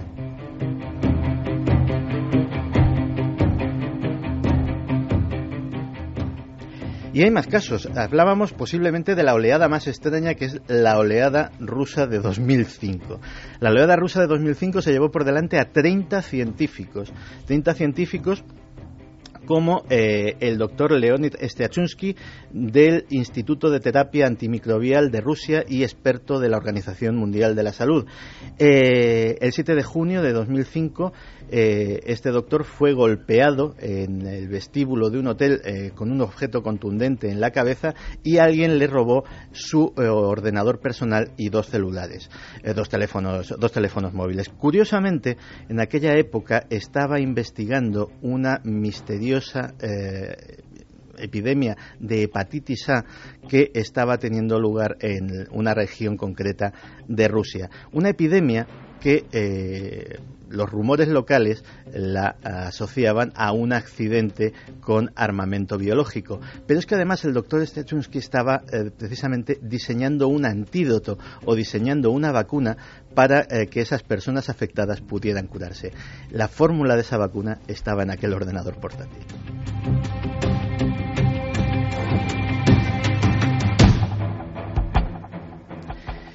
Posiblemente eh, lo más extraño que haya sucedido sea eh, el caso de un físico nuclear que se llamaba Sergei Boidanovich. Eh, en octubre de 2003, Boidanovich, de 46 años, subdirector del Laboratorio de Empresas Unidas de Minería y Química, eh, con acceso a todo tipo de, de papeles confidenciales, esa empresa trabaja para muchos proyectos secretos rusos, desapareció sin dejar rastro.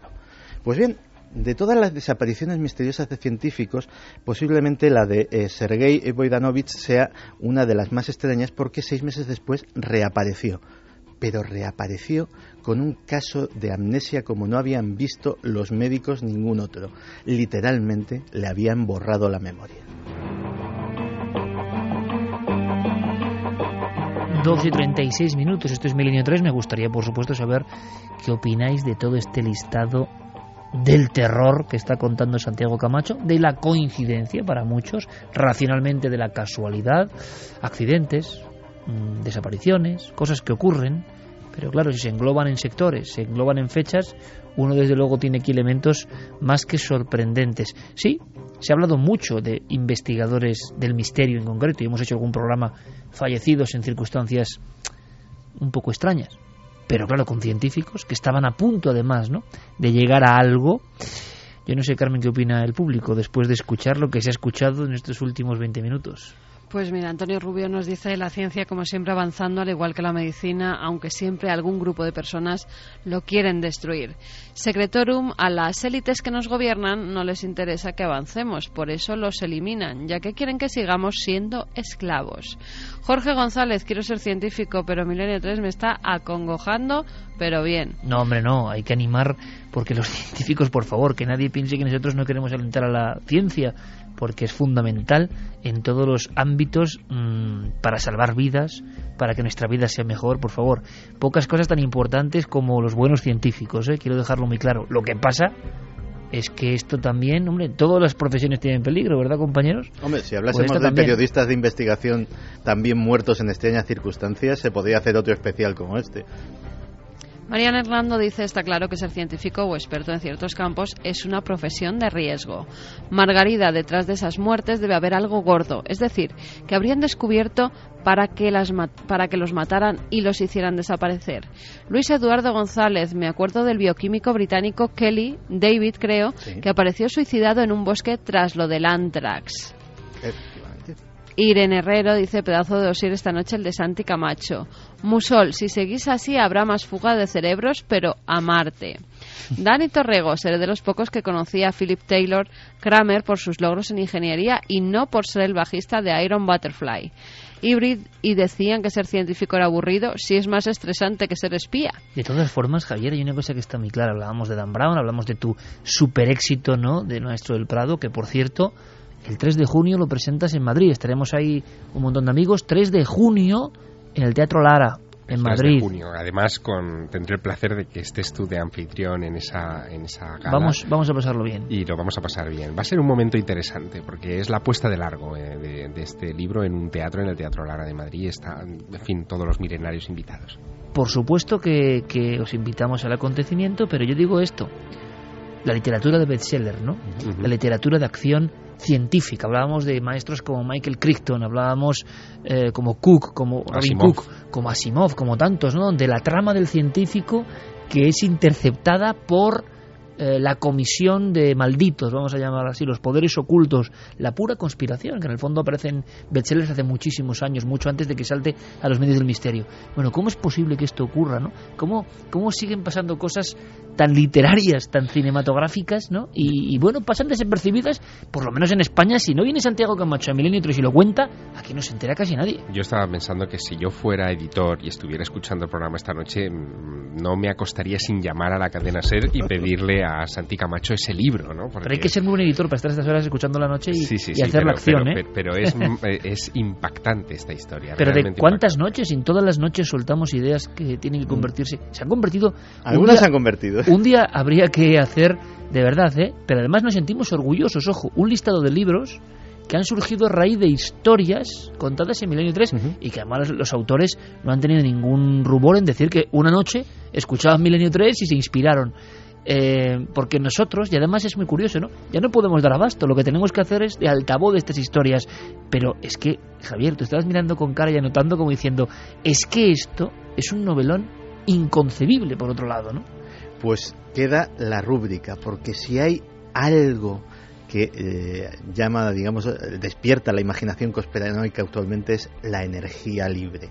Ha habido gente que ha investigado en energías, en fuentes de energía alternativas y que también ha sufrido esta misma suerte. Las energías que se nos ocultan, ¿no?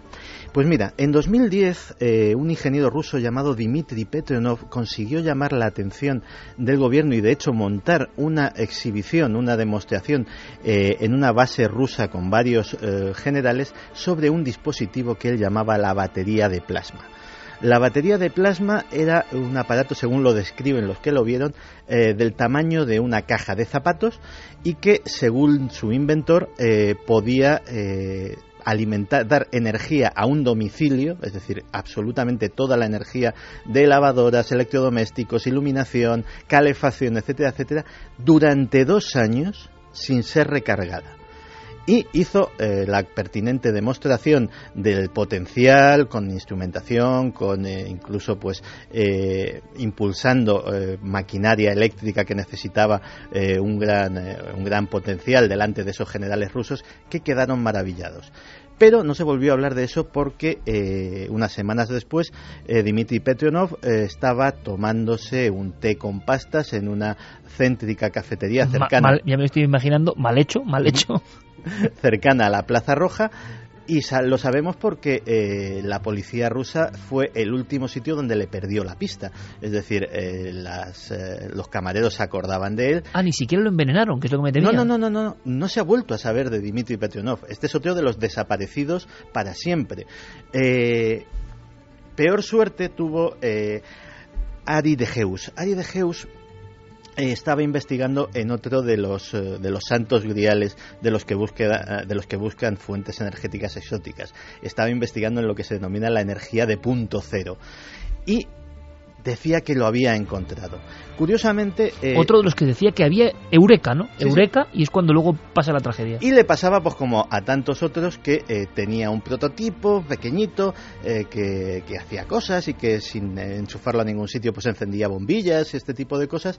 Pero él era él era un científico modesto y necesitaba financiación.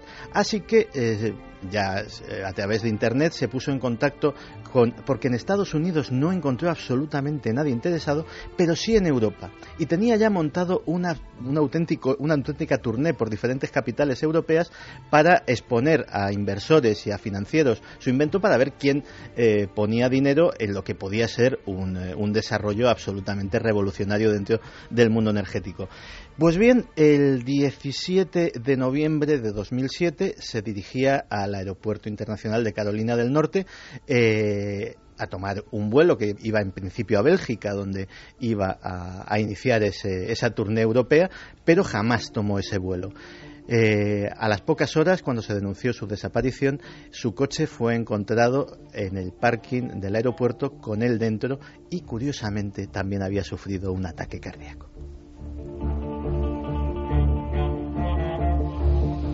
Colofón, Carmen, mensajes.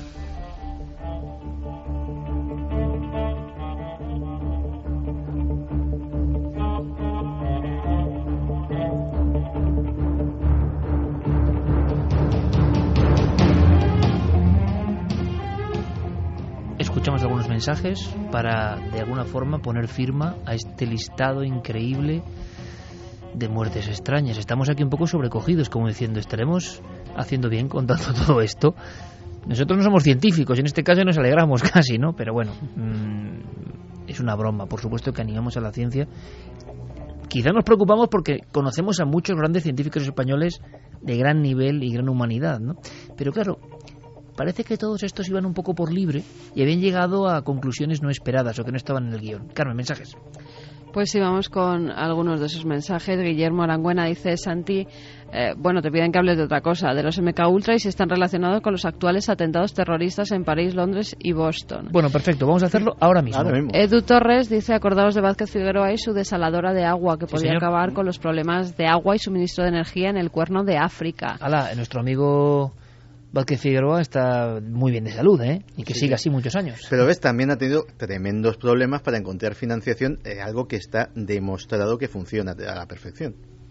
Rubén Sánchez, eh, coches eléctricos funcionales para cuándo? Esta noche he visto un coche eléctrico y deportivo en Puerto Banús y funcionaba muy bien, pero claro, es cuestión de negocio y dinero del petróleo. Miguel Ángel dice, recuerdo las inexplicables muertes de bioquímicos en todo el mundo cuando salió el caso del Antrax en 2001. Sergio Vaso, Santi, ahora nos vas a contar la misteriosa muerte de Philip Taylor Kramer, ¿suicidio o suicidado? Bueno, ya nos lo has contado. Y también siguen pues el debate en torno a lo que han sido el exorcismo del Papa. Eh, el Vale. vídeo se está viendo por todo por toda la red y la gente sigue opinando. Venga, pues lo, deja- lo dejamos para luego, para la tercera hora. Que Vale, opinen también nos sobre el escribe. Antonio Sánchez, que es un científico de profesión, nos dice, y que le da mucho miedo que lo que pueda descubrir sea la razón de su muerte. En nuestro mensaje, mundo no, hombre, no. nunca estás seguro de para quién están desarrollando una nueva tecnología. Jolín, vaya, ¿cómo se llama este científico? Se llama Antonio Sánchez. Jolín, pues, pues de verdad, ¿eh? Antonio, eh, como científico no lo sé, seguro que sí, pero como periodista nos has lanzado, nos has lanzado un titular que nos ha dado en, en todo el corazón, hombre, claro que no tienes que tener temor, pero fíjate lo que nos dice, ¿no? A ver si lo que descubro resulta... No, la inmensa mayoría de descubrimientos científicos se emplean para, para el bien, para el avance, eso hay que dejarlo claro. Hay una serie de casos que quedan ahí, y claro, son los casos sobre los que queremos saber más, pero hay que pensar que por ejemplo, en el ámbito médico, ¿no? ¿Cuánta gente está ayudando a vivir, ¿no? ¿Cuánta gente está ahora estas mismas horas estudiando, quemándose las cejas con libros, con, con probetas, probando vacunas, historias para que vivamos mejor? Eso es lo que hay que tener siempre como esperanza. Aunque es verdad que cuando escuchamos a Santi, o los últimos acontecimientos que vamos a contar, hay una extraña sensación de desazón en este mundo, ¿no? De un sitio inseguro, que se ha vuelto inseguro, que, que uno no, no bueno, que le puede pasar cualquier cosa en cualquier momento y si no que se lo digan por desgracia vaya imágenes yo prefiero casi ni comentarlo porque esto ya es el delirio total estos eh, casos de dice nuestro amigo Eric Fratini eh, lo ha llamado el terrorismo Nike, lo ha dicho él en el plan Just Do It, o sea, eh, solo hazlo, ¿no? Ahora De alguna forma. Eh, claro, eh, acciones extrañísimas, nos preguntaban por eso, Santi, ¿podemos informar? Pues eh, podemos informar porque todo el mundo conoce lo que sucedió el otro día en, en Londres. Que es delirante, o sea, que- yo no sé.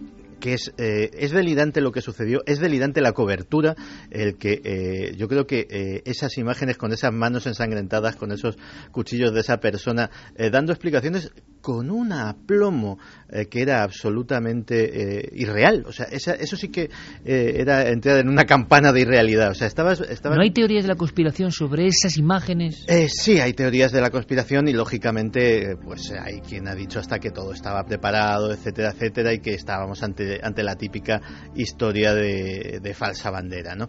Pero lo cierto es que aquello sucedió delante de decenas de testigos eh, que dan fe de que, la hazaña de, de estos dos individuos con el soldado fue máxima y llegaron a decapitarlo. O sea, eh, no, muy difícil de simular eh, eh, como efectos especiales.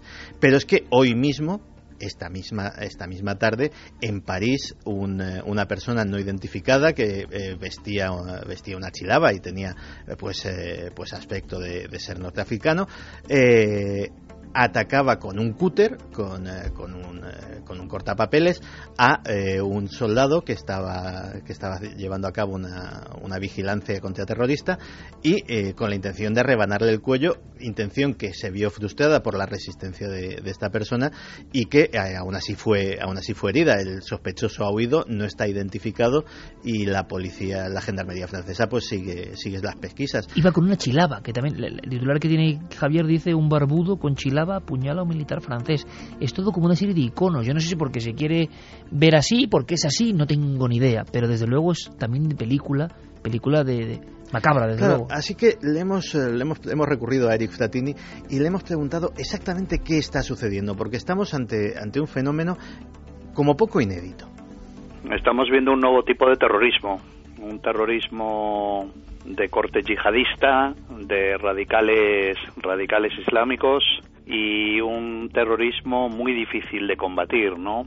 Es un terrorismo que no necesita una formación de células, es una, un terrorismo que no, que no necesita financiación de ningún tipo, por lo tanto es muy difícil de detectar esa fuente de financiación porque no tiene fuente de financiación y que es muy fácil de llevar a cabo y de ejecutar porque está realizado por eso que la prensa llama lobo solitario, que las fuerzas de seguridad llaman invisibles y que la prensa estadounidense está comenzando a denominarlos como terrorismo Nike, por el lema de la compañía Just Do It, eh, solo hazlo. Y bueno, ese nuevo terrorismo al que nos enfrentamos. Al menos es un fenómeno nuevo en lo que concierne al terrorismo yihadista. Muchas veces hemos hablado de, de ese gran desconocido del mundo terrorista que era el terrorismo de extrema derecha en Estados Unidos, que de hecho provocó el atentado de Oklahoma City. Allí este fenómeno ya se conocía y lo llamaban células fantasmas. Directamente eh, se eh, abogaba porque cualquiera que eh, comulgase con el ideario de determinada organización extremista estadounidense podía actuar en su nombre haciendo lo que le pareciese siempre y cuando hiciera daño al gobierno federal y eh, a ellos les parecía de perlas, les parecía maravillosamente. Así que digamos que esto se ha aplicado a otro, a otro ámbito de, de este macabro mundo del terrorismo.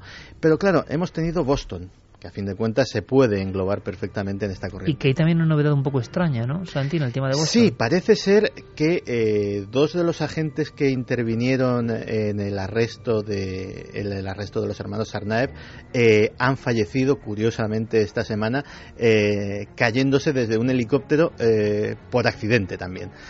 En fin, eh, historias Qué mu- cara acaba de poner muy raras. Se le han abierto los ojos, pero, pero extraordinariamente. Parecía un poco un ídolo mesopotámico, Javier. ¿eh? Eh, o sea, ha puesto una expresión ahora mismo de decir, es que esto ya es... O sea, claro, llevaba un mes y pico fuera de la radio, o no sé cuánto. Y, de menos. Claro, y, y es- esta expresión de decir, pero ¿esto qué es, no? Y eh, pues decíamos, teníamos Boston, teníamos eh, Londres, tenemos París hoy. Y claro, eh, cabe preguntarse si esto es el principio de algo o simplemente, bueno, es una mala, una mala temporada, una serie de coincidencias. Así que también se lo preguntamos a Eric. Yo creo que estamos bien, vamos a ver una oleada, porque eh, claro, cuanto más terror provocan, más cobertura informativa le damos los medios de comunicación. Y esa cobertura informativa lo que hace es envalentonar más a muchos radicales en muchos países de Europa y muchos países occidentales para llevar a cabo ese tipo de atentados. ¿Qué estamos viendo? Pues una una propagación de ese tipo de terrorismo que, como te digo, es muy difícil de, de detectar porque son invisibles, son gente como tú o yo, son gente que tiene tu pasaporte, el mismo pasaporte que tú, no tiene antecedentes penales como tú y de repente un buen día se radicalizan y cometen un ataque. 2 y 53 está pasando ahora mismo, ¿no? El Milenio 3 se convierte siempre en revista de actualidad, ya lo sabéis. Eric Fratini, nuestro colega, que además ha publicado ahora mismo un libro que tiene que ver, una novela, sobre Londres y terrorismo islámico y contraterrorismo. Y fijaos lo que ha ocurrido también, que, tremenda carambola. Pero claro, hay algo que no nos cuenta Eric, que a mí me parece que es la pregunta pendiente, que yo quiero trasladaros, ¿no? ¿Qué pasa entonces en una persona que ya no es ni siquiera, bueno, que es quizás segunda generación, que está en un país que le ha brindado las puertas, los estudios, que le ha dado todas las garantías, incluso personas que estaban alejadas repentinamente de esas ideas más o menos eh, frenéticas y delirantes en ocasiones de acabar con el enemigo porque no piensa como tú, o sea, esa majadería eh, travestida un poco de religión. Bueno, eh, ¿cómo es posible que ¿Qué célula, qué neurona se dispara? ¿Cuál es el momento en que alguien, por lo que parece, dice, bueno, ahora voy a hacer este atentado? Se juega su vida también, porque lo lógico es que le acaben disparando, como ha pasado en Londres. Es lo lógico, lo que tienen que hacer los servicios de inteligencia o detener a estas personas, o acaben en la cárcel, ¿no? Pero, ¿qué pasa dentro de un ser humano que parece normal, aceptado por la sociedad? ¿Eso está programado? ¿Salta? Eso también parece una programación mental, ¿no? Probablemente también eh, haya un factor importante a tener en cuenta, que es el factor del ego, esa mm, segunda generación a la que tú aludes, eh, que está integrada perfectamente, tiene em, las dificultades que tenemos todos para abrirnos camino en la vida pero de repente tienen ese resorte que es familiar, que es sanguíneo, que es de su tradición, que eh, les permite convertirlo en bandera y que al convertirlo en un acontecimiento violento, en, fin, en un ataque como estos que estamos viviendo estos días, les hace salir del anonimato, siquiera sea por unos días o unos meses, eh, convertirlos en el centro del mundo, en personas admiradas, eh, aunque sea a costa de la sangre de los demás. Es increíble, pero tan importante, compañeros, es tener reflejo mediático, porque si os dais cuenta, en terrorismo y entonces se está hablando de que consiguen el eco mediático. es que es lo que se persigue. Es que, si, no, si no se habla de ello... También da pena ser periodista entonces por esto, ¿no? Damos altavoz a esto. En el fondo, eh, efectivamente, de alguna forma le hacemos, eh, les hacemos el juego. Pero es que, eh, fíjate, hablabas antes de, digámoslo así, de que se dispara. te recuerdo que, por ejemplo, en el caso de los atentados de Londres, del metro de Londres y de los autobuses, todos eran británicos y algunos, de hecho había un jamaicano, ni siquiera eran oriundos de países musulmanes, eran musulmanes de primera generación, digámoslo así, eran conversos ya en el Reino Unido, con lo cual digamos que ni siquiera estamos hablando ya de una identidad cultural súper arraigada, etcétera, etcétera. No, son personas que yo creo que eh, se agarran al radicalismo islámico como si mm, procediendo de otra etnia o de otra extracción cultural se podrían haber agarrado al neonazismo o se podían haber agarrado a cualquier eh, o al Ku Klux Klan en Estados Unidos por poner un ejemplo. Es decir eh, son personas que ya de por sí tienen una mentalidad y una cultura del odio. Y digamos que se, se, apuntan a esa bandera como se podían en otras circunstancias haber apuntado a cualquier otra bandera del odio de las muchas que hay. Otro de los problemas eh, derivados de este tipo de acciones son las reacciones contrarias al, caso. Desde lo ocurrido esta semana pasada en Londres, eh, Scotland Yard ya ha contabilizado 150 incidentes violentos, actos de vandalismo contra mezquitas, agresiones verbales y pintadas eh, contra musulmanes. Es decir, que también... Una oleada de de, indignación, ¿no? Exacto, una oleada de indignación, pero que no deja de ser un reflejo casi de lo mismo, pero en el lado contrario, ¿no? Así que mucho cuidado también, la responsabilidad de los medios en este momento es máxima y sin embargo quizás se está abordando el tema con la mayor ligereza de la historia. Y luego, fíjate Javier, qué curioso, nosotros que hemos rondado mucho por esa tierra que llaman Tierra Santa y luego también por varios países, ¿no? Donde nacen muchas culturas, eh, el origen mesopotámico de muchas de ellas, eh, es curioso que todo esto que nos está afectando ahora mismo, que salen las portadas de los periódicos, todo esto que es el día de hoy hablando desgraciadamente de crímenes a veces tan abyectos, tan injustos, tan de alimañas que, causa, que causa, vamos, eh, casi vomitona referirse a ellos, pero todo nace además por unas cuestiones, claro, luego como para reírse, ¿no? De los demonios y de los ángeles. Y todo nace tienes cuestiones de la religión que si se va al, al tronco de esas religiones, vamos a esas zonas del planeta donde pasaron ciertas cosas, donde el bien y el mal tienen una pelea que se sigue reflejando hoy, porque no se mata o no se combate, no se hace esto por dinero, por No, no, es la religión que sigue haciendo al hombre algo irreconciliable consigo mismo. Sigue siendo el gran enigma, el gran misterio y la gran cicatriz todavía. ¿eh? La última vez que yo puse pie en Tierra Santa y que mm, entré en la esplanada de las mezquitas, tuve que atravesar un control de seguridad eh, muy notable, eh, con fin, detectores de metales, cacheo, etcétera. Y la única pregunta, la única que me hizo el guardián palestino que, contraba- que controlaba el acceso a la esplanada de las mezquitas es si llevaba una Biblia encima. Estaba prohibido introducir Biblias en la esplanada de las mezquitas. Así está el patio, ¿no? Así está el mundo eh, enfrentado, personas contra personas, por unas cuestiones muy remotas, muy antiguas. Seguiremos indagando, seguiremos viajando. Javier, gracias por volver. Muchísima suerte, compañero. El día 3 de junio, lo anunciaremos la semana que viene. Nos vemos para presentar el Maestro del Prado. Gracias, Eh, compañero. Muchísimas gracias. y enhorabuena por todo tu éxito, como siempre. Gracias. Santi, mañana te veo Como contando siempre. muchas cosas, como siempre, y gracias por la lección de esta noche, aunque nos has dejado... nada, ¿Molestaremos nosotros a alguien? Hay que empezar a pensarlo ya. Gracias, Santi. A ti. Javi, tú quédate porque vamos a hablar de un congreso con revelaciones sobre supuestos extraterrestres, un hotel misterioso, muchas cosas. Ahora todas las noticias con los compañeros de la cadena SER.